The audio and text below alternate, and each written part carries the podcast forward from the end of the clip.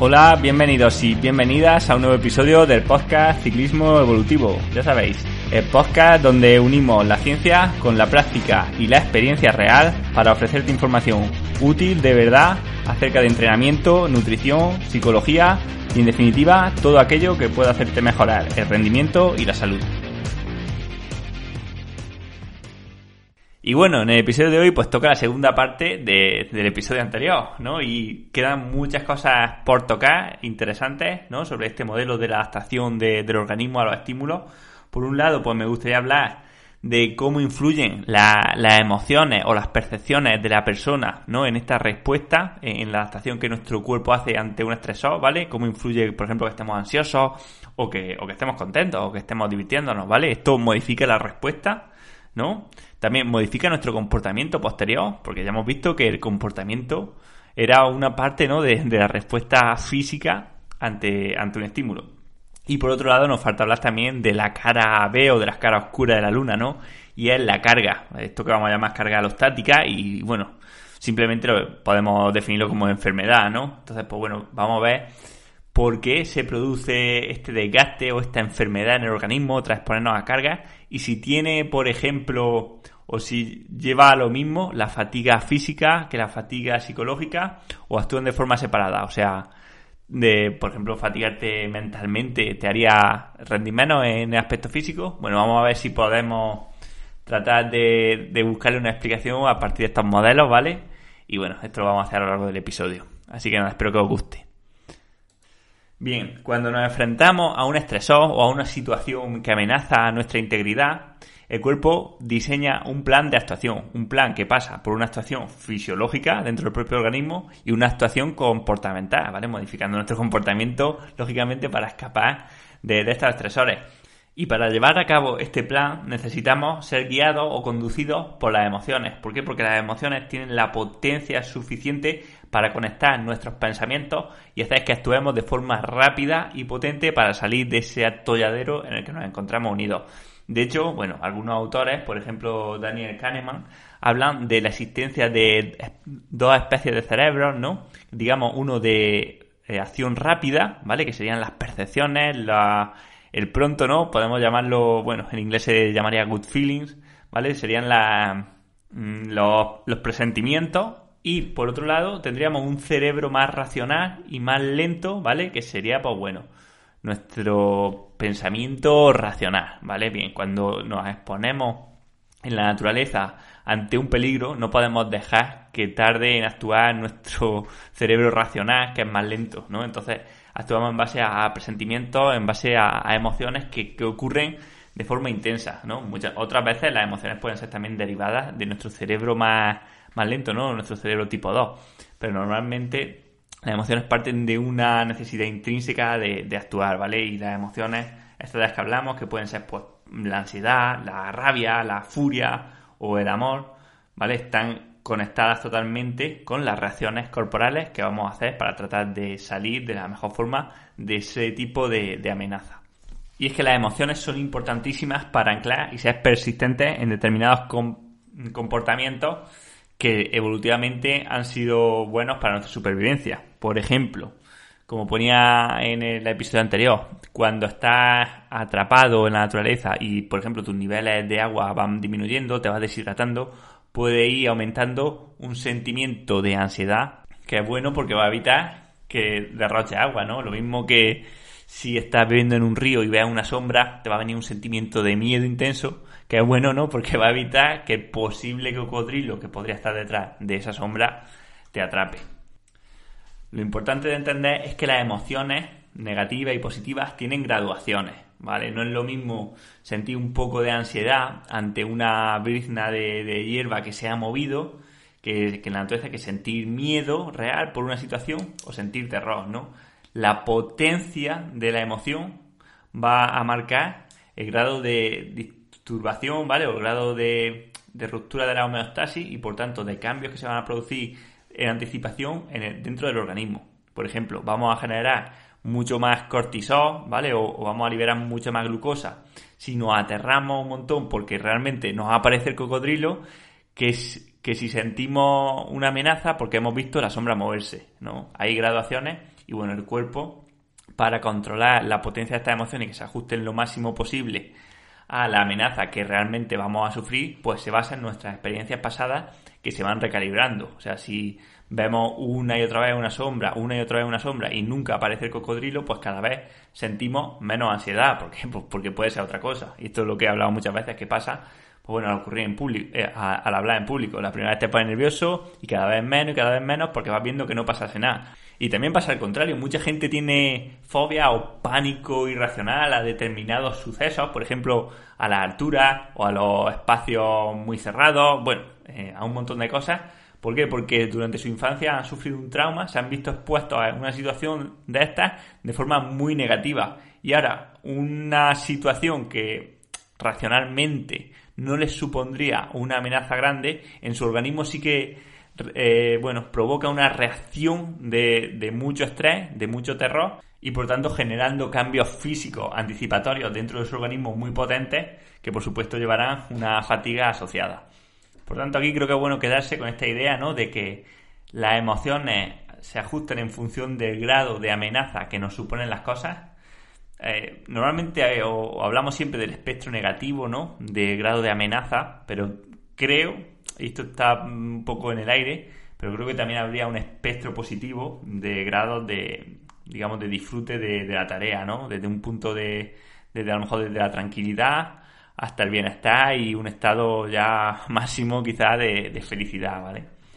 Pero bueno, lo que está claro es que la normalidad sería no tener ningún estresor y siempre que sufrimos un estresor, pues bueno, este, este sentimiento de ansiedad, miedo o terror se asocia a respuestas corporales de cambio y también comportamentales. O bueno, mejor dicho, serían comportamentales en la naturaleza, pero ahora mismo podemos sufrir una respuesta de, terror y no tener ningún cambio físico, ¿no? Por ejemplo, está a punto de tener un accidente con el coche, que se nos ponga el corazón a mil, se nos dilatan las pupilas, la presión arterial en 200 y no podemos movernos, no hay respuesta corporal.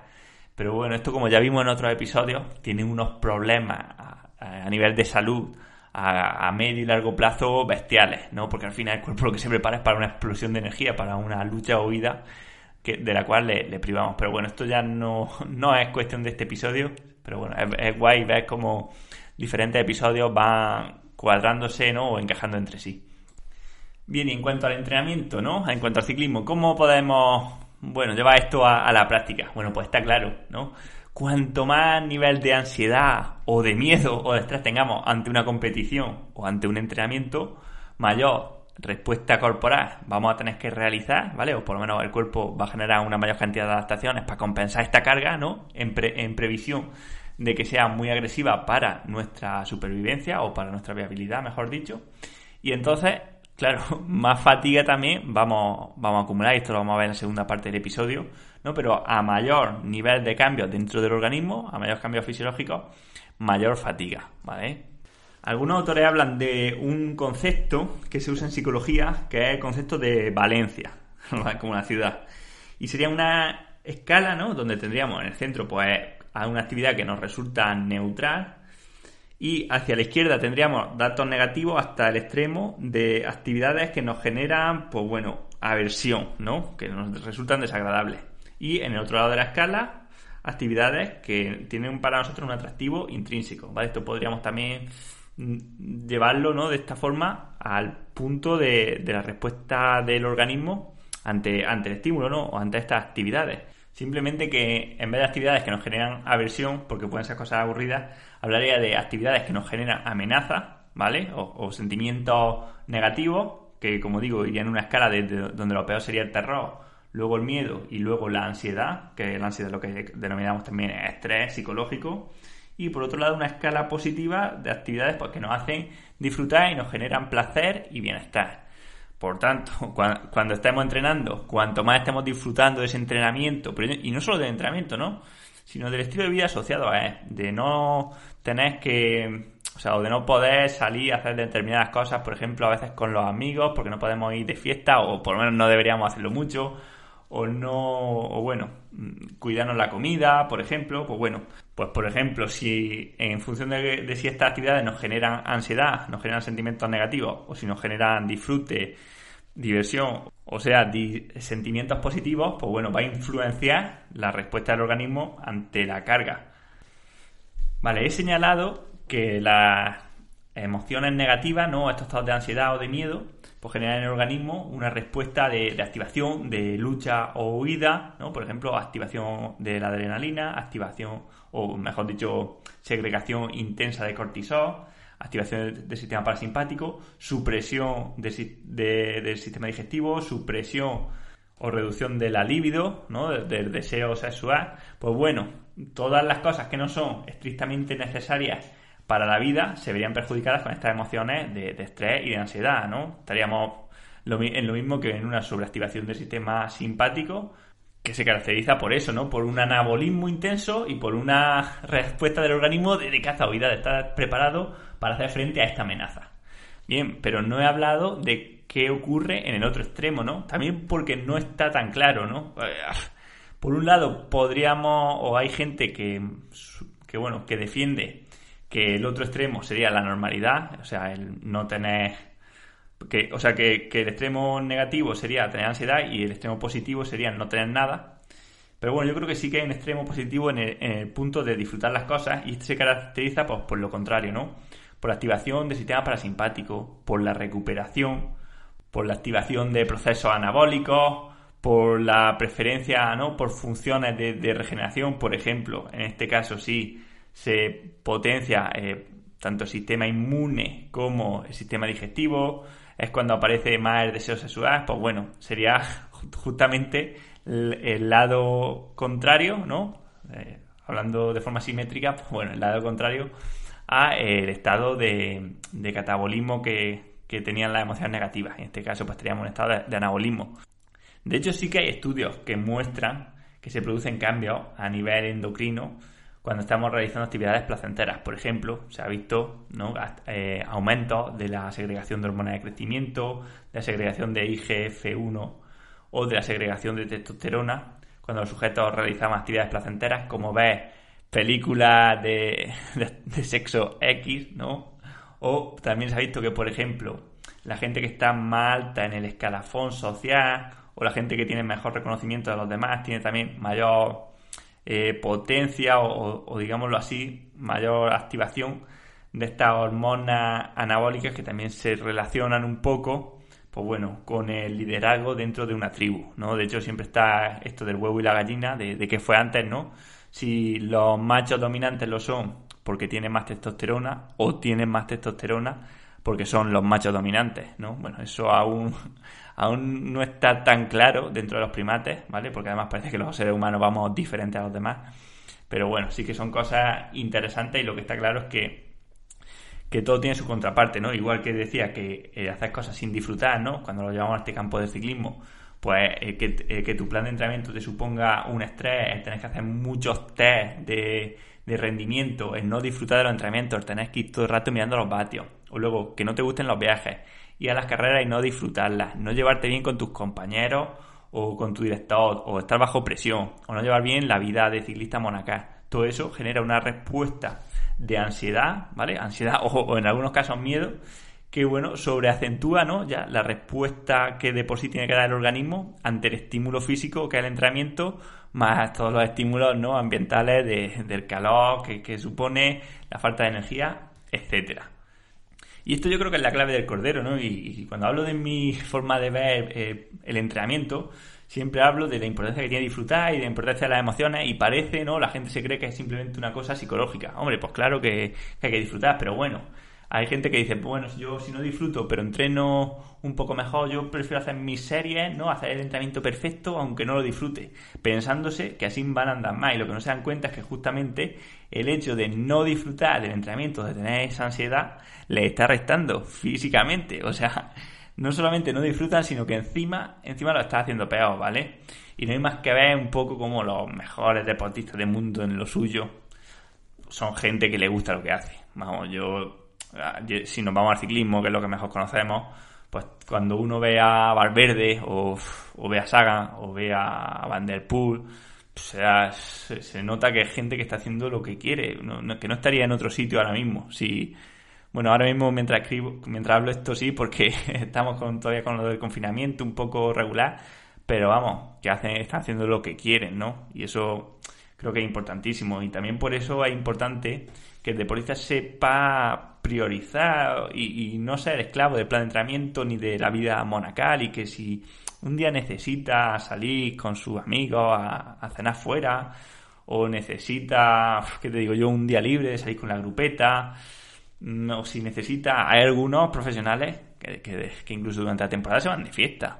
Si lo necesita mentalmente, un chaval de 23 años, si necesita irse de fiesta aquí en la discoteca de, Granada una noche para ser feliz, pues eso le va a hacer beneficio al organismo, ¿no? Eso le va a hacer rendir más. Entonces no tiene sentido, pues bueno, ser tan, tan esclavos, ¿no? Ni de los datos, ni de un plan rígido, porque es que además es que ni lo hay. Muchas veces la gente que está siguiendo un plan que se supone que es perfecto está, está engañada, ¿no? Porque el que le diga que el plan es perfecto seguramente es que no sabe mucho de esto del entrenamiento. Y bueno, en la segunda parte del episodio vamos a hablar de la otra cara de la moneda, ¿no? Y es que todo proceso de adaptación tiene un coste, ¿no? Y este coste, en este modelo alostático, pues lo llaman carga alostática, ¿vale? Carga alostática se definiría como los cambios permanentes que se producen en el organismo a costa de la adaptación a estos, a estos diversos procesos. O por decirlo de otra forma, que se entienda mejor, es el coste que hay que pagar por este mecanismo de, adaptación.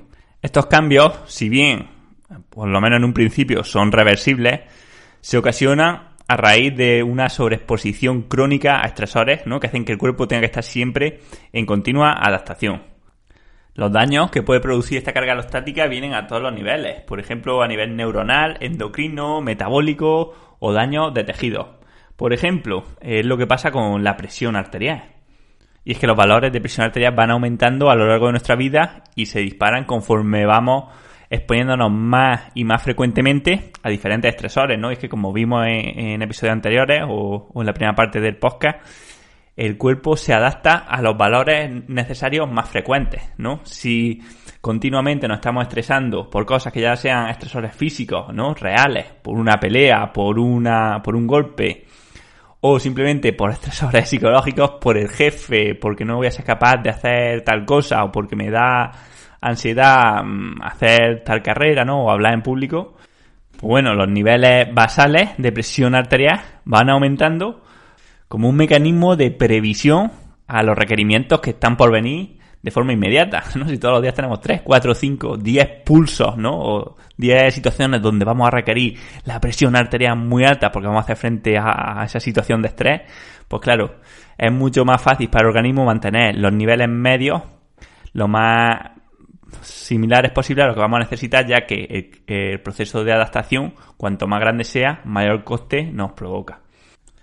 El aumento de la presión arterial, entre otras cosas, puede provocar ictus, puede provocar trombos, pero no siempre el daño es a nivel de degeneración, sino que puede ser que otras veces se produzca una sobreactivación crónica de ciertas hormonas y un fallo eh, en la producción de otras, ¿no? Por ejemplo, lo que pasa con la diabetes cuando una persona come una y otra vez alimentos dulces de forma continua o también se pone a, se expone a situaciones estresantes y es que si os acordáis vimos como una de las cosas que se hace en la respuesta al estrés es la liberación de ácidos grasos y de glucosa al torrente sanguíneo, ¿vale? Y la producción de insulina para ser utilizado de forma rápida, ¿no? En, la reacción esta de, de lucha o huida.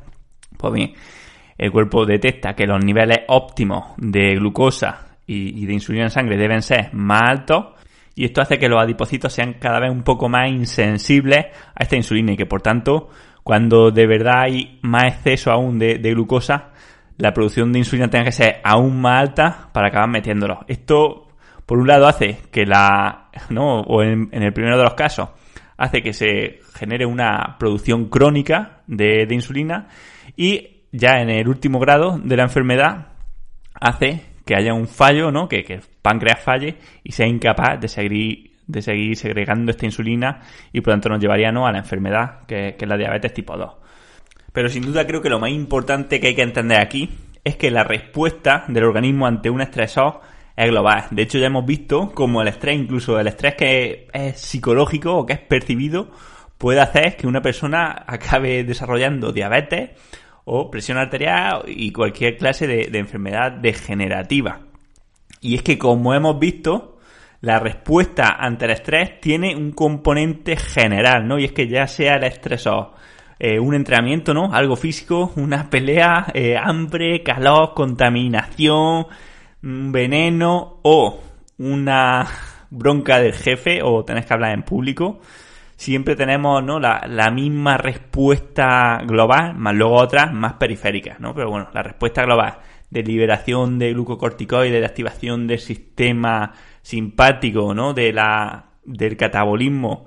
Esto se, va, se produce siempre, siempre que estamos expuestos a un estrés. Y esta es la gracia, ¿no? De, de este modelo alostático llevado al ciclismo o al rendimiento, que es lo que nos interesa. Y lo que nos dice es que cualquier factor que nos afecte a nivel orgánico va a tener un efecto también en la fatiga acumulada. O sea, es que cualquier cosa que no nos podamos imaginar, un, que os digo yo, un pesticida que, lleve la comida que, tomamos, ¿no? El bifenol A o el mercurio de las latas de atún. el estrés porque el loro del vecino no te deja dormir, no te deja concentrarte.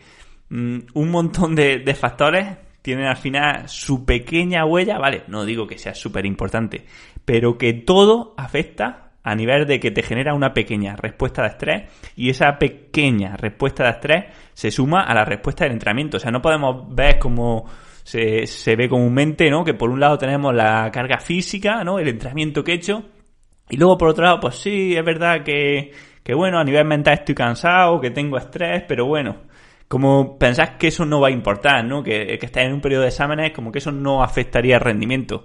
¿Vale? Lo que, lo que quiero poner de relieve es justamente lo contrario, ¿no? Que mente y cuerpo no se pueden separar, ¿no? Ya estamos viendo si es que la respuesta del cuerpo depende de la mente, ¿no? Y también la, percepción a nivel mental depende, por supuesto, de los cambios fisiológicos. O sea, ni podemos decir por un lado, o sea, tampoco podemos llevarnos al extremo de decir que lo único que cuenta es el cerebro y que el cuerpo es un mandado, ¿no? Porque al final están en un diálogo constante, pero por supuesto no se puede decir que funcionen de forma separada.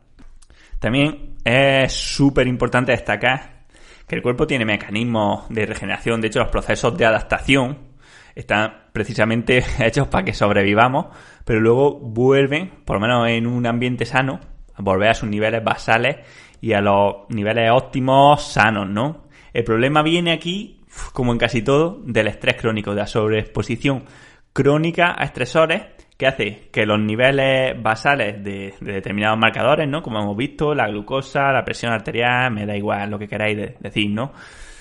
Estos niveles basales expuestos a un estrés crónico, que, puede ser estrés psicológico o como digo, puede ser un entrenamiento muy continuo y muy pesado, son los que sí que nos llevan al agotamiento y a la enfermedad. Por tanto, esto nos dice de la importancia que tiene meter periodos de recuperación lo suficientemente largos para dejar que el cuerpo vuelva a la normalidad después de los entrenamientos muy exigentes, ¿vale?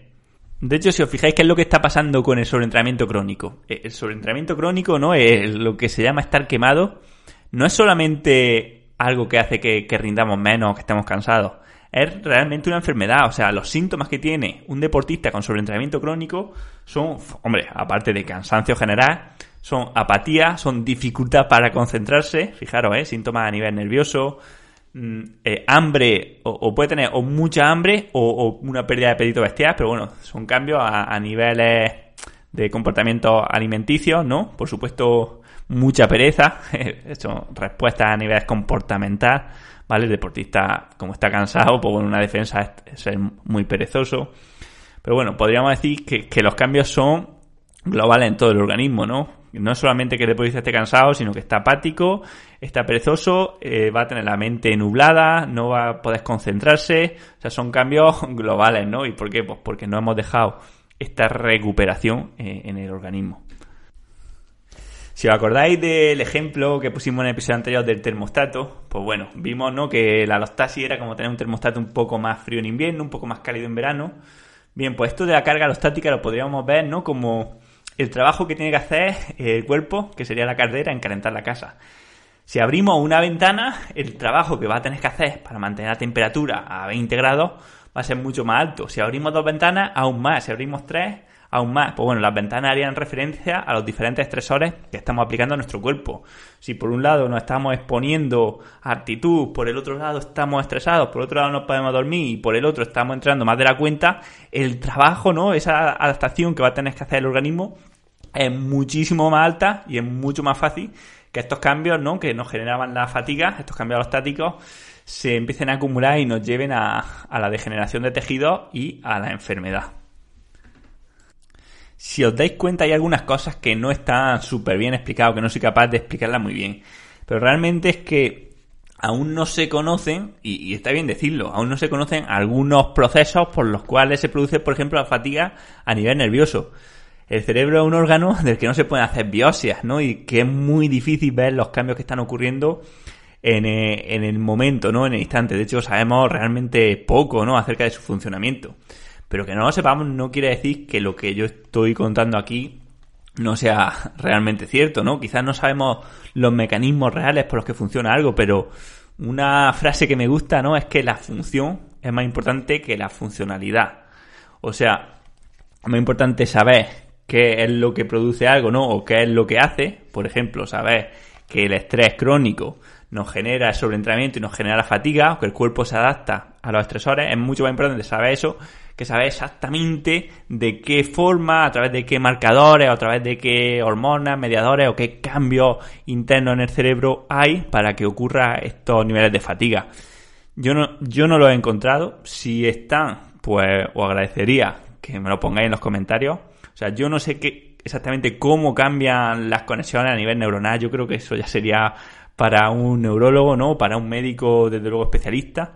Pero lo que sí sé, ¿no? Lo que estamos descubriendo es que las respuestas corporales, pues bueno, ocurren de esta forma global e integrada, ¿no? Y, creo que esto ya es un avance grandísimo, ¿no? De, esta visión que, casi se sigue teniendo ahora, ¿no? De mente por un lado y cuerpo por otro, a una visión totalmente, pues bueno, integradora. Y bueno, ya para terminar el episodio, creo que estaría bien hablar de cómo debería ser el tratamiento, ¿no? O qué podemos aprender de estos modelos a la hora de realizar el tratamiento de las enfermedades degenerativas más frecuentes y también del sobreentrenamiento, ¿no? O, de la recuperación. Y una cosa que claman todos los autores es que hay que evitar el intervencionismo ingenuo, ¿no? E intentar cambiar una hormona o un marcador que no está dentro de los parámetros, ¿no? El hacerte una analítica, por ejemplo, y ves que tienes la glucosa alta no quiere decir que te que tomar un medicamento para bajar el azúcar, porque si la glucosa está alta es porque viene de un mecanismo central, ¿no? De que el cerebro la tiene así en función de, como ya hemos visto, de que se anticipa a unos requerimientos que van a ser necesarios.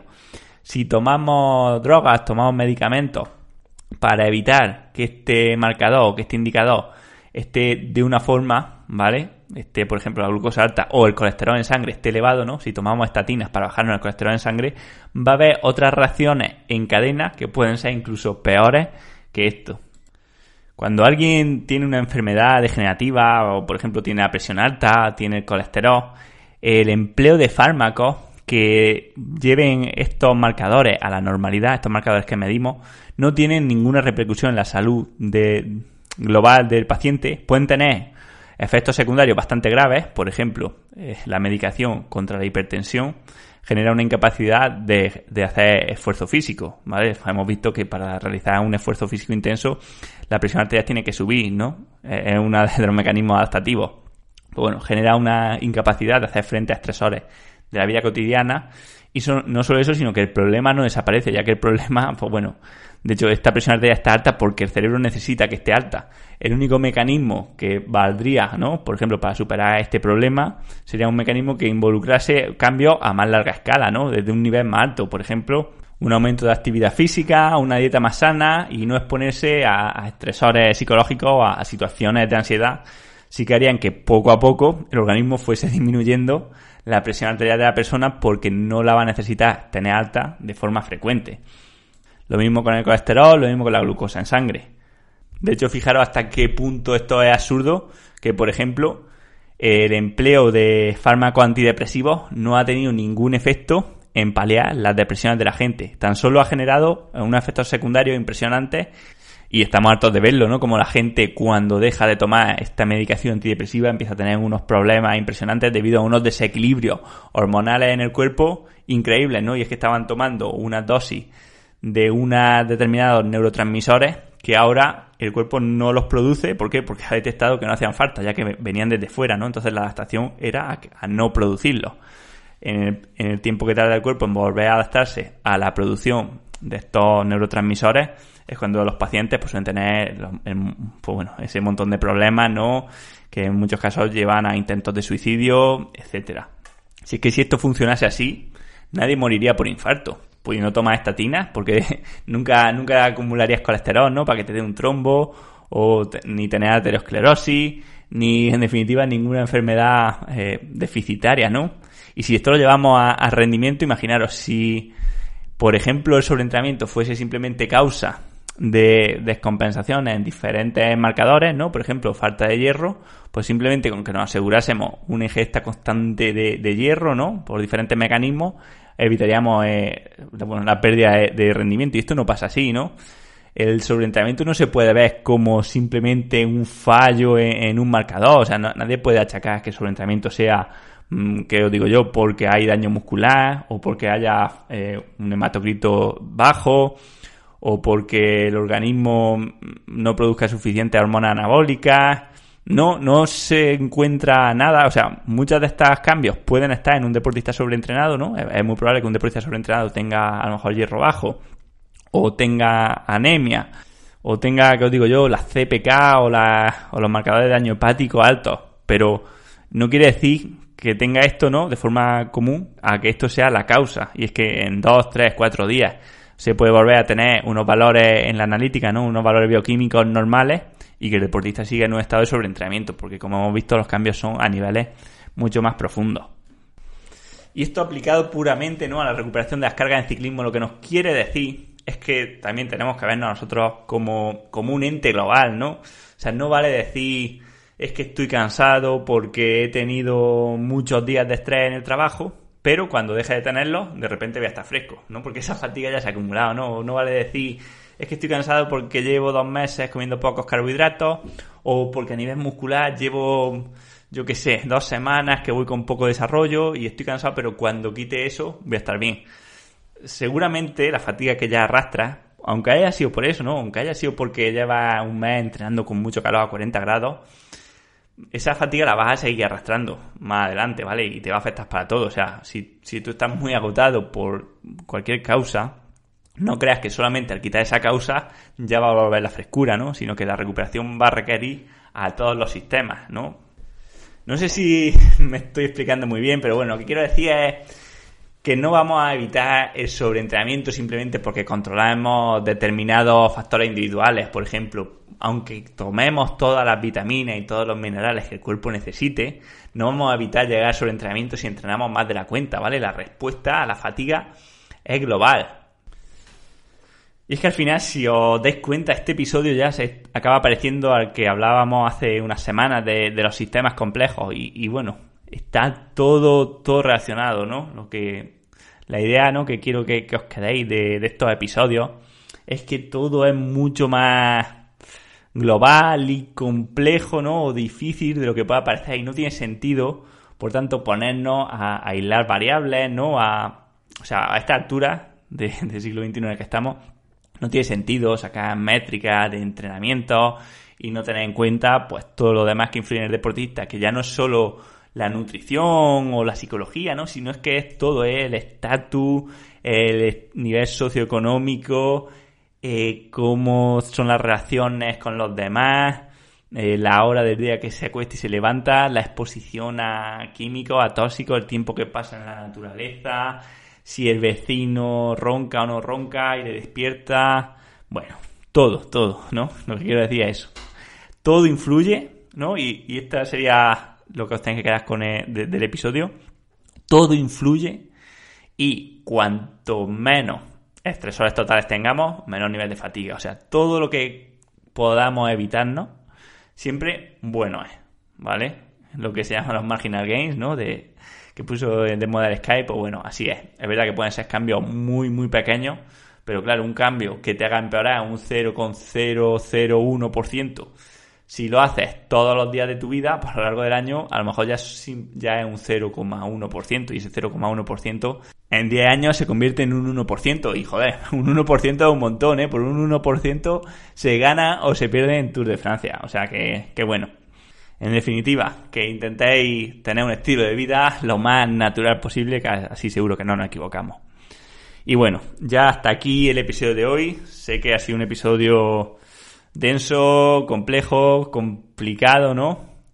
No, seguramente no sea el episodio que más os guste. Pero bueno, creo que era importante dejarlo por aquí porque luego en, futuros episodios que ya van a ser, eso sí os lo prometo, muchísimo más prácticos, pues podremos hacer referencia a ideas que he dado en este episodio, ¿vale? Y creo que, que bueno, ayudará a entender algunas cosas, ¿no? Cuando, cuando nos pidan cierta evidencia. Así que sin más, hasta aquí el episodio de hoy. Recordaros que os podéis suscribir a mi lista de correo electrónico, dejo las notas siempre en el episodio y bueno, por ahí os iré avisando de próximos proyectos bastante interesantes que están en construcción. ¿Vale? Y además, pues bueno, quiero que seáis partícipes un poco de, las temáticas con las que quiero que, los tratemos. Y poco más.